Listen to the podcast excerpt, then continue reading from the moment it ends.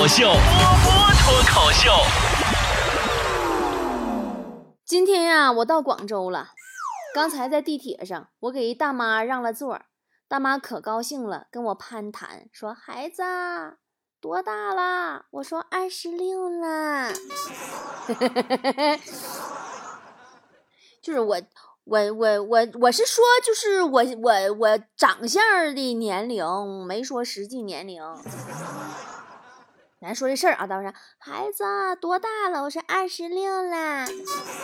然后大妈羡慕的说：“哟，那你长得可真年轻啊，看起来也就三十出头，孩子都二十六啦。”真的，自从过了三十五岁，越来越受打击了。从地铁出来回公司。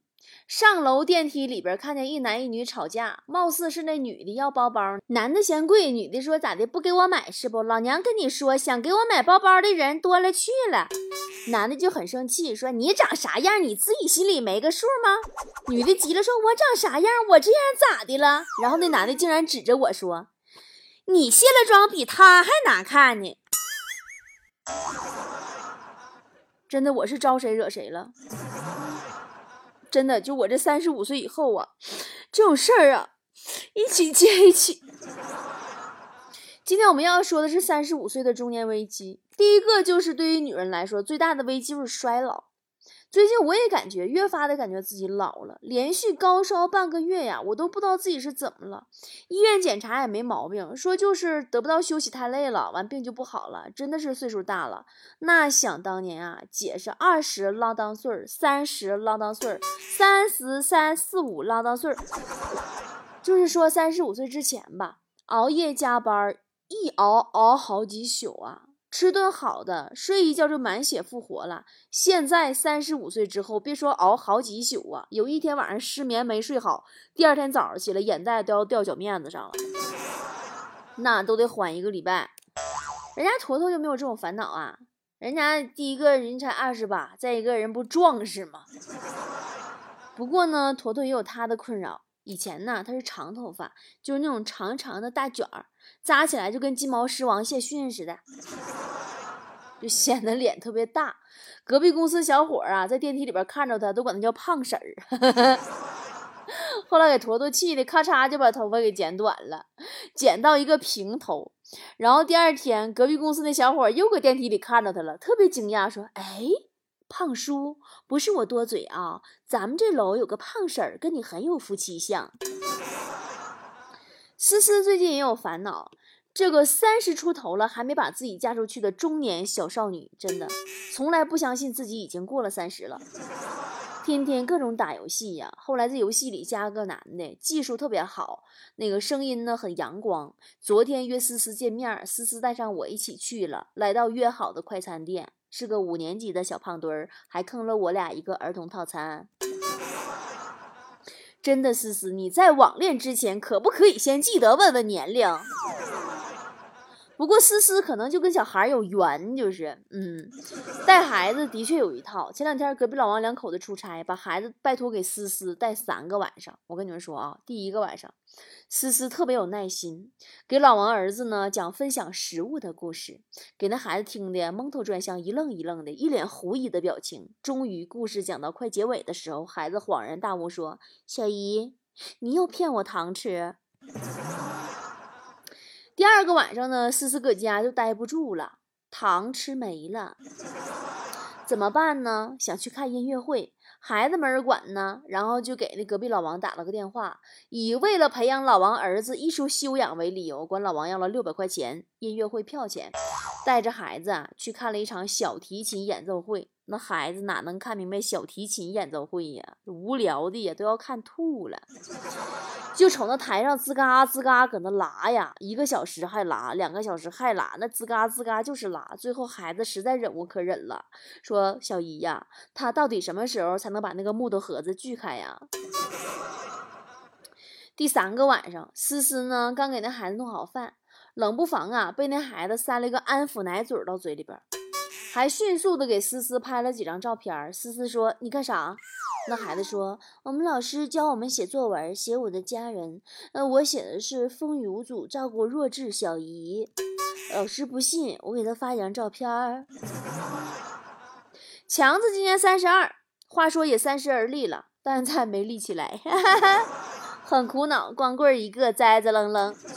到现在呀，每次晚上在外边溜达，看到很多情侣都抱着照相的时候啊，强子都是一边擦汗一边默默安慰自己说：“这天儿抱着太累了，哥是为了凉快才一个人的。”后来实在自己溜达的难受啊，就去学跳广场舞了。一呢是为了减肥，二是看有没有大妈可以帮忙介绍个对象。那天晚上啊，我们强哥正跳呢，突然有个姑娘跑过来一起跳，强哥很开心呐。跳完以后啊，跟人搭讪说：“姑娘啊，跳的不错呀。”姑娘说：“谢谢叔叔，您要是有认识的好男孩，给我介绍一个。”然后就上火了，牙疼，昨天去看牙去了，发现呐，给自己看牙那个女医生长得漂亮，不能放过。咱们强哥立即开始了装逼模式，那不能错过这个机会呀！人家医生问他说：“哎呀，你这个牙坏了，拔不拔呀？”这货故作紧张：“啊，牙坏了，牙坏了，还要拔牙？那拔牙的话，影响我开宾利吗？”医生说：“不影响，就是吹牛逼的时候有点漏风。”你说你骑个破逼自行车，刚跳完广场舞回来，停人牙科门口了，你当然看不见呢。最近啊，我们都建议他去游泳馆学游泳，别跳广场舞了，真的是太 low 了。你作为一个老爷们儿，不是一个三十二岁的中年没立起来的小伙子，对不对？你健健身啥的。然后这货第一次去就把自己给淹水里了。在下水的时候啊，明明是浅水区，他愣是把自己弄成溺水状态，嗯，让漂亮的女教练一边翻白眼一边给他做人工呼吸。这种臭流氓真的，现在这个比较文明的社会也是很少见了。前天在街上遇见初恋女友了，带着七岁的女儿。哎，真的，你初恋女友孩子都七岁了，你说你，哎呀！看见强子问：“你还单身呢？”强老尴尬了。说那个，哎，那哥不着急。然后为了缓解尴尬，他就赶紧转移话题呀。那个，那那个，你你闺女长得挺好看呢，真像你呀。吓得他前女友赶紧把孩子一把抱着，说：“你休想打我闺女主意。”你说说，你都给你的前任们留下了多么不可磨灭的禽兽形象。都说三十而立，你说你三十好几了，还栽的愣愣的不立，你怎么这么栽歪呢？你看看人家雪姨，人家在三十五岁的时候，还在不断的精进自己的各种技能。就在上个礼拜，人家都学会做饭了。雪姨大儿子吃了雪姨做的饭，十分满意，在家族微信群里发了一句话：“热烈祝贺我妈，终于学会了炒鸡蛋。”不一会儿啊，雪姨的公公婆婆也纷纷发来了贺电，就是各种赞的表情包，就是七彩带旋转的那种赞。然后雪姨的爸妈也发来了惊喜的表情，唯有雪姨老公发的是哭的表情，还说了一句话：“说我有生之年竟然也能盼来这一天。”其实强子也结过婚，没结成。婚礼当天，新娘子跟他离了。咋回事呢？结婚那天呐，到女方家门口的时候，女方提出再加六万块钱礼金，不然不让进门。大伙以为开玩笑呢，完一直还往里边起哄，往里边挤。谁知道新娘子他妈当时就变脸了，说没有六万就开车回去吧。强顿时就很尴尬，跟身边几个亲朋好友一块儿啊，把身上所有钱划拉划拉凑一起，还不到一万，心合计差不多就完事儿了呗。谁知道说了半个小时还不行。咱们强哥好歹也是要脸的人，对不对？当时就怒了，拿起电话，当着所有人的面啊，给前女友打电话。真的，前女友啊，开着免提问：“你愿意嫁给我吗？”前女友说：“不愿意。”嗯，是的。然后的事情不用多说，大家也能猜着了，赔了夫人又折了前女友。基本上这段幸福美满的婚姻呐，还没有开始就圆满的画上句号，都是没钱闹的。三十多岁才明白，所有的愤怒啊，基本上都源自于没钱；所有的励志，基本上目标都是挣钱；所有的幸福，基本上状态都是有钱。前两天我们一起逛街，街边有家店铺大甩卖，打着标语“全场跳楼价二百元”。强子摸摸衣兜，特别感慨嘛，自己连跳楼都跳不起。我三十五岁以后的危机感，真的就是时间不够用，总感觉自己时间不多了。可啊，不是那个意思啊，就是过了三十五了嘛，真的是觉得自己可以很有精力充沛的去干事业的时间，真的不是特别多了。可想干的事儿呢，还没干成；想赚的钱还没赚够。越来越觉得早起早睡身体好，原来不是一句口号，妈那是三个愿望。过了三十五岁，才感叹自己年轻的时候浪费了多少青春和时间啊！混着混着就中年了。其实生活就是这样，你抱着混日子的心态，那他就也会糊弄你；但如果你抱着认真的姿态，那他就会认真的糊弄你。过了三十五岁，才发现要做的事儿实在实在是太多了，真的真的都不知道从哪一件事开始放弃比较好。人啊，都喜欢给自己设一个自己做不到的定位。比如前几年，我给自己定位的是知心波波姐，现在我给自己的定位是少女。昨天晚上，一群小屁孩在我们家楼下马路上飙摩托车，哎呀，那个年轻活力呀，让人看都来气。就真的，我现在别说骑摩托车，我上个月坐摩托车坐一个小时，我老腰差点没给我颠折了。然后这群小屁孩啊，你说你飙就飙呗，还尼玛放低音炮。你说你放个什么凤凰传奇、什么贵族 DJ，我也就认了。那你放大悲咒，我这种人到中年的观音菩萨的忠实粉啊，我听着大悲咒，我离老远还以为是观音菩萨骑着哈雷来普度众生了呢。真的好羡慕现在的这个少女们啊，有那么多的时间和精力可以去浪费，大把的青春可以去挥霍。我特别怀念我自己小屁孩那个时候，几个同学在一块儿，几杯扎啤，几个羊肉串，谈人生，谈理想，吹牛逼，侃大山，展望未来，一宿到天亮。到现在才知道，三十五岁以前是你有故事，我有酒；三十五岁以后就是我有伤口，你有盐了。最近讨论三十五岁中年危机的这个话题特别火，你仔细想想哈，九零年的都二十八了，九二年的都是中年人了，中年梗真的要来了。一直觉得一人吃饱全家不饿是最豁得出去的年龄，你一旦步入中年，就像戴上一个紧箍咒，上下不能。小鲜肉们、小少女们铺天盖地的涌上来呀，动不动就是啊，二十来岁年收入几百万啊，我就合计嘛，怎么可能嘛？一看他妈是真的。可是这批过了三十五岁的老帮菜们，赚钱还赶不上烧钱的速度。你就拿隔壁老王来说吧，三十岁出头那几年还挣了不少钱，就想换个房子，那个时候还不贵。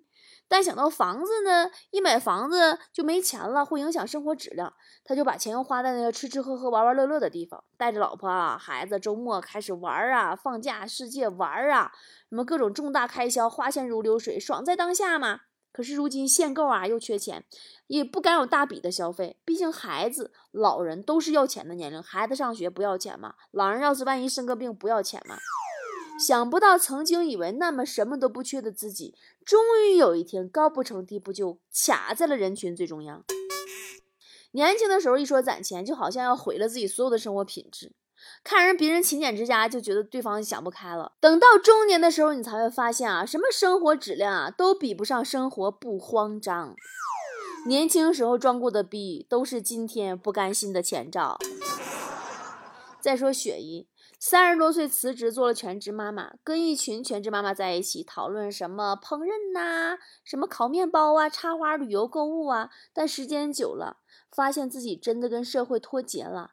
生孩子之前，那都是大公司光鲜亮丽的白领啊，也曾经挑灯加班，成为中流砥柱啊。在家只要半年，你立马就啥也不是。我跟你说，你看看以前同事们的朋友圈，你都插不上话啊，你只能跟那些妈妈群里边，每天早上什么早教幼儿园的来回聊孩子粑粑、孩子屁股啥的，这个真的很可怕。我一姐们儿结婚以后，甚至为了自己不跟社会脱节，即使不上班，也隔三差五的，她就搁那投简历、面试、应聘了以后，完再婉拒。这样一来，她就知道自己还有用，有点神经病啊。很多时候，我们真的是到了三十五岁才发现，我们真的还没有做好准备变老，我们还没为自己的人生做好铺垫和规划，就匆匆的过了三十五了。电视剧、电影里边到处都是中年危机的影子。本以为过了三十岁才需要考虑中年的事情，可是日新月异的变化告诉我们，二十五岁就得考虑中年了，四十五岁得开始考虑晚年了，才可能到那一天的时候心里不慌张。你看我现在特别累，其实就是因为我很慌张。以前我特别看不上那种做五年规划这种事儿，觉得未来不可控。我连明天发生什么都不知道，我怎么会知道五年之后今要发生什么呀？现在想起来，真的还是自己年轻幼稚。真正的五年规划，不是让你现在知道五年之后是吃饭还是睡觉，而是对自己未来的五年做一个计划。比如想成为一个什么样的人，是否要组建家庭，财务如何积累和分配，要安排父母过上怎样的生活，要给自己的人生做一些大的时间点的计划。即使一人吃饱全家不饿的单身，也要对自己的未来有所规划。别站在时间的年龄的节点上开始哭，觉得自己年龄大了哦，可心里还是个宝宝。昨天朋友跟我说啊，说人生啊，如果能遇到一两次撞大运的事儿，那就是天大的幸运了。其实所谓的撞大运啊，都是提前规划、提前安排、提前努力换来的。没有就睡个觉，咵大金砖砸脑袋上吧，砸死了！我三十五岁才开始真正的规划自己的人生，所以你们看到这几年我特别的累，没办法，谁让自己之前消费了太多的青春呢？这都是代价。年纪越大，越相信计划和目标的力量，真的是给自己定一个小目标。大概是人心老了，事情多了，生活复杂了，就更加依赖计划才能过好每一天吧。我现在就是给自己的定的目标就是。做好脱口秀，做好我的《资本论》，在四十岁之前，让更多的女人能找到快乐，找到自己的人生目标。如果你还没到三十五岁，恭喜你，赶紧着手提前准备起来吧。从工作到家庭，从赚钱到家庭储备，别等三十五岁到来的时候，你哭着跟我说你还是个宝宝。生活为什么对你这么不好？好啦，你是三十五岁吗？是不是三十五岁？都给我点个赞吧。